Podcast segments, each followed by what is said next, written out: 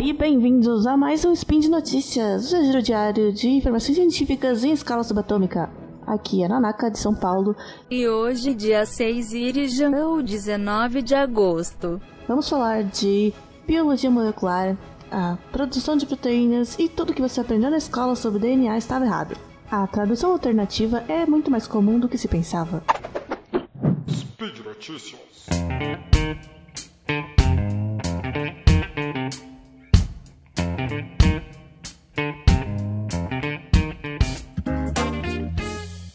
Isso aí, então tudo que a gente aprendeu na escola, de que o DNA, cada três letrinhas, aminoácidos, blá blá blá, então na verdade tá errado isso aí? Bom, não é que tá errado, mas isso é só o jeito mais simples que a coisa pode acontecer. E, na realidade, claro que ela acontece de um jeito muito mais complexo que a gente ainda mal entende. E já vem, claro, a gente tá sempre evoluindo nos estudos, nas descobertas dessa área. Muito, porque a tecnologia está avançando muito nessa área e a gente está conseguindo ver cada vez mais os detalhes de como esses processos moleculares dentro da célula acontecem. E já há estudos, alguns indícios de que mecanismos meio bizarros acontecem aqui e ali. Mas agora a gente está vendo que realmente o bizarro é a regra e não a exceção. Mas enfim, vamos recapitular um pouquinho aqui, né? Como é que acontece isso do DNA codificar as proteínas que o nosso corpo, não só as proteínas, não tem muito mais coisa, mas enfim, esse dogma central aí, que o DNA codifica as proteínas que as nossas células produzem e aí as proteínas funcionam, né? Tem um formato lá que vão se encaixando nas coisas e fazem a gente funcionar. Então, se quiser entender melhor, tem vários sidecasts aí sobre o tema. Tem sidecast de DNA, de genética, tem sidecast de epigenética, que a gente já falou, que também é mais uma camada de complexidade aí, né? Que existem mecanismos na célula que conseguem ligar e desligar a tradução dos genes. Então, tem uma, uma hora que o gene está funcionando, está sendo usado, né? Aquela receitinha está sendo usada, tem horas que ela não está sendo usada, dependendo do tipo de célula, tem uma parte inteira do, do livro de receitas que não é usado. Bom, vamos lá ouvir os recaixas de epigenética. Mas não é disso que eu tô falando, que eu vou falar agora. Eu vou falar de um, uma partezinha bem detalhe, bem detalhe, mas se você gosta desse tema, você vai achar muito legal. Enfim, lembrando então, o, esses genes né, que codificam proteínas, o que a gente sabe era que a cada três é, letrinhas, né, A, T, G, C, G, A, enfim, aquelas letrinhas lá do DNA, C, T, G, cada três letrinhas significa um aminoácido. E isso é redundante, porque a gente só tem 20 aminoácidos, né, só existem 20 tipos de aminoácido. Olha, tudo que eu falar aqui existem exceções, tá? Então, biologia é isso, é exceções, só exceções. Mas enfim. Na regra, a gente tem 20 aminoácidos e são quatro letras do DNA, os nucleotídeos que formam o DNA, né? Então, se você vê combinações de quatro letras de 3 em 3, vão e dá 20, vai dar muito mais, vai dar 64. Então, cada três letras significa um aminoácido, mas tem redundância aí. Mais de um código de três letras significam um mesmo aminoácido. Por exemplo, CTT e CTC e CTA e CTG, tudo é leucina, é um aminoácido leucina, tudo significa o aminoácido leucina. Eu não quero entrar muito nesses detalhes, mas eu acho muito legal entender isso, tipo, talvez vocês tenham percebido que as primeiras duas letras desses quatro, né, que é C e T, são, são iguais para essas quatro combinações, CTT, CTC, CTA, CTG. E então o terceiro, a terceira letrinha do desse códon, né, que chama esse código de três, não importa muito, normalmente essa é a redundância. Mas enfim, e o que significa que cada três letras significa um aminoácido? Na verdade, tem lá o seu o pedacinho de DNA que é esse gene, aí vem o mecanismo celular e lê a fita de DNA e produz ali uma fita de mRNA, que é o chamado RNA mensageiro, né? Que é meio que uma cópia daquele pedacinho, só que RNA é um outro tipo de molécula, mas tem em vez de T, tem um U, né? Que a gente fala, que vocês devem lembrar da escola. Mas enfim, é uma cópia daquele pedacinho que é a receita do gene. Essa cópia é o que realmente vai ser usado para produzir a proteína. Então essa é a receita. Você vai no seu livrão de receitas imaculado, que é o DNA, tira, você copia a mão assim, essa partezinha que você quer, e aí você leva para cozinha, né?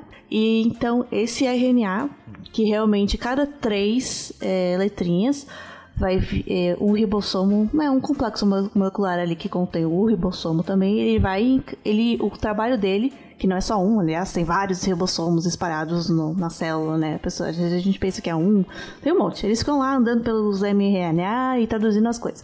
Então, quando o ribossomo acha uma fitinha de RNA, ele encaixa ali, ele tem um formato que faz com que ele encaixe ali, né? Assim como a gente sempre fala, ninguém decide nada, né? As moléculas não decidem nada, ela tem um formato que encaixa, é ali. E aí, cada três, cada três letrinhas, né? Cada três nucleotídeos ele o ribossomo vai passando de 3 em 3 e aí dependendo do formatinho que os três nucleotídeos fizerem, encaixam outro tipo de molécula ali que cada combinação de três também gruda no aminoácido, que é isso. Então, significa que aquele bloquinho de três ele gruda no aminoácido específico e aí ele leva isso lá pro ribossomo e encaixa quando estiver passando a, a fita naquele mesmo código. Deu pra entender? Tava sem ficar confuso. Por favor, pesquisem no YouTube, tem vários vídeos legais de transcrição e tradução de DNA e proteínas, enfim, vocês entender melhor. Mas qual é a, qual é a pegada? Então, o que a gente fala que é um dogma, que a gente fala, nossa, isso é regra é que a cada três letrinhas significa um aminoácido e ribossomo vai lá de três em três, faz três, um aminoácido três, um aminoácido, e aí ele vai juntando esses aminoácidos, né, ele vai fazendo uma sequência, e enfim a gente tem uma proteína que é uma sequência de aminoácidos, cuja receita era aquele pedacinho de DNA. Deu pra entender? Agora, existe uma coisa que é chamada de erro de frame ou erro de janela. Eu não sei se é exatamente essa palavra em português. Que é quando o ribossomo é, no caso da tradução, que é essa parte de, do ribossomo leu é RNA para virar uma proteína, é, o ribossomo ele vai indo de 3 em 3. Se tiver algum problema nessa fita que ela tá mal copiada, ou se ela é assim mesmo e ela não começa, não começa do primeiro, ele começa do segundo, digamos assim, da segunda letrinha, ele vai desen... meio que o resto da frase vai ficar todo desencaixado, entende? Tipo, era para começar Vou fazer um, uma, uma, um exemplo bem tosco aqui, né? É pra começar A, A, A, B, B, B, C, C, C. Não existe essas letras, tá? Tô inventando. Era A, A, A, B, B, B, C, C, C. Aí, em vez de começar no primeiro A, deu um problema lá na cópia, em algum lugar. Aí ele começa no segundo A. Então ele vai ficar A, A, B, que já é outro código. Às vezes significa pare, significa nada. Então quebra a proteína. Né? Vai ficar A, A, B, B, B, C, C, C e nada. Tipo, entendeu? Se pular uma janelinha, mudar a janela, já quebra. É isso que a gente pensava. Tipo, então por isso que a gente só procura coisas interessantes de, de que codifiquem proteína no DNA, a gente procura com essas estruturas que a gente conhece, que tem uma parte que promove a iniciação da, da transcrição, e aí tem essa, esse conjunto que existe de 3 em 3 com esses códigos que a gente já sabe quais são. E a pegada é que a gente sabe que de vez em quando tem esses erros de janela. E a gente achava que quando acontece isso, joga fora. É, né, é erro. Faz parte, mas não acontece nada. E o que a gente descobriu, o que o pessoal descobriu lá, é que na verdade tem muita coisa que acontece quando existe esse erro de janela. Então, que tem um pedaço lá do DNA que normalmente ele não é funcional Aí quando dá um errinho e aí o ribossomo vai lá e traduz na janela teoricamente errada, na verdade ele cria outra proteína, porque ele usa outros códigos e vira outra proteína. Inclusive às vezes tem no mesmo na mesma sequência tem uma parte que tem muitos nucleotídeos do mesmo tipo, tipo A e U, e isso faz com que o ribossomo, ele às vezes dá uma escorregada. Fica muita coisa igual, ele tipo, ele perde a linha, sabe? Ah, ah, ah, ah, ah. Ei, peraí, qual lá que eu tava mesmo? Não, ele meio que dá uma escorregadinha. Não, ele não pensa, tá? É uma coisa puramente física e química. Mas às vezes ele dá uma escorregadinha e aí ele continua de novo de, onde, de um para trás. Aí, tipo, entendeu? Ele trocou a janela. Mas tem coisas que dependem dessa troca de janela. Às vezes tem é, uma fita, uma sequenciazinha, que ela não tem um múltiplo de 3 nucleotídeos. Ela tem lá, sei lá, 14, não 15. Aí o ribossomo vai lá e dá uma escorregadinha, e aí lê de novo um deles, e aí vira 15. Então, e também muda os códigos que estão ali, mas ele vai fazer outros aminoácidos e vai funcionar. E tem coisas que dependem disso para funcionar. Porque com 14 ele não funcionaria, com 15 ele funciona. Esse gene, ele depende de que aconteça um erro para funcionar. E por que que isso existe, né? Aí você pode pensar assim: ah, imagina que pode ter existido um gene que era certinho inteiro. E aí o ribossomo sempre acertava. E aí ele fabricava muito daquela proteína e isso não era funcional. Ou ah, o organismo morria por algum motivo, ou não conseguia se reproduzir bem, qualquer coisa. E aí não passou pra frente. Ao mesmo tempo, os que não tinham aquele gene funcional, tinham mais erros, tinham um erro muito grave, também morriam, porque eles precisam produzir aquela proteína. E aí esse que tinha essa região que às vezes dá um rinho de escorrega ali, aí às vezes ele é produzido, às vezes não é produzido, e aí dá um equilíbrio bom, né? Vocês já pensaram nisso? Nossa, isso é muito, muito legal. Muito... Explodiu minha cabeça. E um desses estudos, então, os pesquisadores do grupo Marvin Tannenbaum, é, eles mostraram que essa tradução fora de janela, né? Fora da janelinha de 3 em 3, ela acontece com muita frequência. Não é, tipo, só quando dá um errinho. Em alguns casos extremos do, dos experimentos que eles fizeram, metade das vezes que uma proteína era produzida era usando um, um frame, uma janela alternativa. E aí a gente começa a se perguntar, né? Imagina o quanto de coisas o nosso DNA tem e a gente não sabe porque a gente fica procurando essas coisinhas de 3 em 3 e na verdade ele não tá nem ligando pra isso. Ele tá lá acontecendo e quando encaixar vai, quando encaixar não vai, produz um negócio ali. E isso é funcional, né? A gente precisa disso e alguma coisa acontece ali. Isso porque essa parte codificante de DNA é tipo muito pouco. Em nós humanos, a gente sabe que tem por volta de 20 mil genes, né, que codificam proteínas, e isso é 2% do nosso genoma, do tamanho, né? Se você ver em tamanho, das nossas quantidade de base que tem ali. É 2%. E o resto?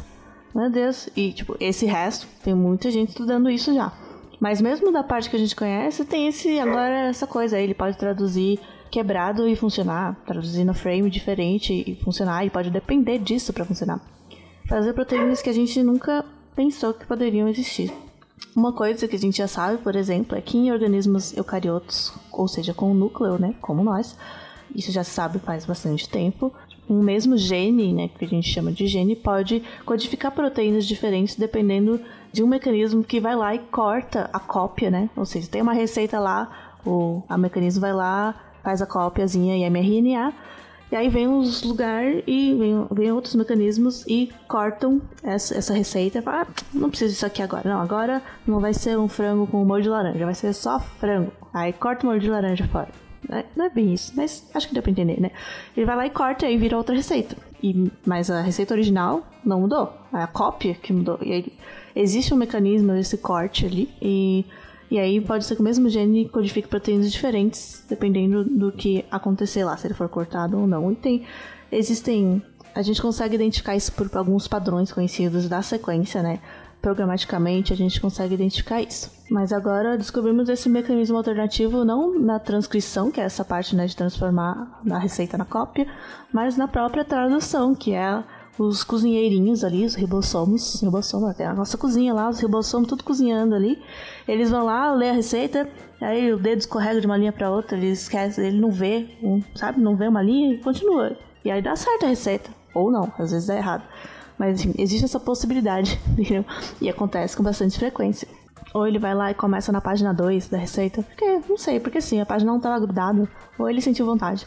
Ou tinha uma fila, Sabia que pode ser, vários ribossomos conseguem ler o mesmo RNA ao mesmo tempo. Tipo, eles vão, vão um atrás do outro. Encaixa um, ele vai escorregando na fitinha, né? Aí pode encaixar outro logo atrás dele. Os dois vão produzindo né, a fitinha de aminoácidos, ó, que é a proteína. Os dois vão lendo e encaixando os aminoácidos um atrás do outro. Pode ser três, quatro, pode ter vários na mesma receita ali. Então, às vezes o que eles viram nesse estudo é que existem também essas alternativas. Às vezes ele começa num lugar que não era o início, porque existe um códigozinho, que é o ATG, a metionina, que diz comece aqui, né? A receita começa aqui. E às vezes eles ignoram isso. Acontece. Aliás, se tiver curiosidade mecanicamente como que eles fizeram esse estudo, né? Eles colocaram algumas moléculas é, fosforescentes, né, que a gente fala, para conseguir identificar no microscópio pela cor nessas proteínas alternativas, que é uma molécula que eles eh, projetaram para se encaixar nessas proteínas alternativas. E aí, ele, como eles sabiam já qual era a proteína, por, pelos estudos que eles fizeram da célula, Aí eles conseguiram ver é, a frequência com que acontecia esse frame é, diferente, que fazia uma proteína diferente na tradução. O mRNA para uma proteína. Enfim, estou me alongando aqui. Eu espero que não tenha ficado confuso, porque essa é uma matéria bem confusa, cheia de exceções. Eu sugiro que vocês vão ouvir o SciCast sobre isso, vão ver videozinhos, porque os videozinhos são incríveis no YouTube. Tem vários videozinhos de 3D, assim, das coisas encaixando. Você vai achar muito mais didático do que eu. Mas eu queria compartilhar com vocês que isso que a gente não sabe nada. E é tudo tão mais incrível e complexo do que a gente pensa. Inclusive, é, não é sobre um artigo específico, mas tem outra coisa que também não faz parte do que a gente aprende na escola sobre DNA. Existem alguns pedacinhos do, do DNA que eles conseguem se mover. Eles conseguem ser movidos ou se mover como vai lá uma tesourinha, corta ele de um lugar e põe no outro. Ou copia ele e enfia no outro lugar. A gente chama isso de elementos de transposição, porque eles se transpõem no DNA. É, tipo, eles codificam uma proteína, que é uma enzima, que ela mesma vai lá e corta ele, ou copia ele e cola no outro lugar. Isso acontece o tempo todo. É, não o tempo todo, mas assim, não depende, não acontece só quando a célula se multiplica, por exemplo. Que é quando acontece a maioria dos erros de mutação que a gente conhece. Mas é, é, isso aí, eles conseguem ir se movendo, vai daqui, vira pra lá. E aí, o que, que, que, a gente faz? E agora? Pode ser que um saia de um lugar e se enfia no meio de um gene, e aí quebra aquele gene, e a gente não consegue mais identificar aquele gene quando a gente vai ler o genoma. Ah, é muito difícil estudar isso. Mas é muito legal, né? Inclusive, é, outra coisa interessante, eu não consigo parar de falar, desculpa, gente. Outra coisa interessante é que as plantas têm muito mais esses elementos flexíveis, digamos assim, né? esses elementos que pulam, esses elementos que servem para regular o genoma, digamos assim, do que os animais. Elas são famosas por terem muito disso. E por que será? Será que tem um motivo para isso? Uma ideia interessante, não chega a ser uma teoria, né? É só um pensamento interessante. É que isso ocorre porque, é isso aí, as plantas, elas são imóveis. Elas não se mexem. Mexem bem devagarzinho, né? Não é bem mexer. Ela cresce, ela se entorta ali, vai crescendo para um lado, vai crescendo para outro. Mas elas não se mexem, elas não podem, quando vai chover, elas não podem se esconder embaixo da terra. Apesar de que a planta gosta de chuva, né? Foi um mau exemplo. Mas enfim, se começa um incêndio, elas não podem sair correndo. Ou, fazer um exemplo melhor, se começa a ficar calor, elas não podem migrar para um lugar que está mais frio se elas estão com fome, elas não podem ir atrás de um lugar que tem mais comida. Então, elas dependem de alterar o seu metabolismo, né, o seu funcionamento interno, para conseguir se adaptar à situação. Ela não se mexe, então ela tem que alterar o seu metabolismo. E como ela faz isso? Com esses mecanismos de regulação do DNA. Então, fica aí a filosofia do dia. Eu espero que eu não tenha falado muita besteira. Eu me empolguei aqui. Eu falei assim, meio que a minha visão do assunto a partir dessa notícia, que eu achei muito legal, e também de coisas que eu estou estudando né, nessa matéria. Então, por favor, comentem aí nos comentários se você tem alguma coisa a acrescentar, alguma coisa a corrigir e sugestões do que mais você quer que a gente fale aqui no Spin de Notícias. Já me alonguei demais, então o link dessa notícia está no post. Esse podcast, assim como todos os outros do Portal Deviante, só são possíveis graças ao apoio de vocês no patronato do SciCast, tanto no Padrim como no PicPay. Então, se você, se você quer apoiar esse projeto, que ele continue acontecendo e o Spin de Notícias continue aí todos os dias com essa equipe incrível e enorme, apoie também, se você já não apoia. Se você já apoia, muito obrigada e até a próxima.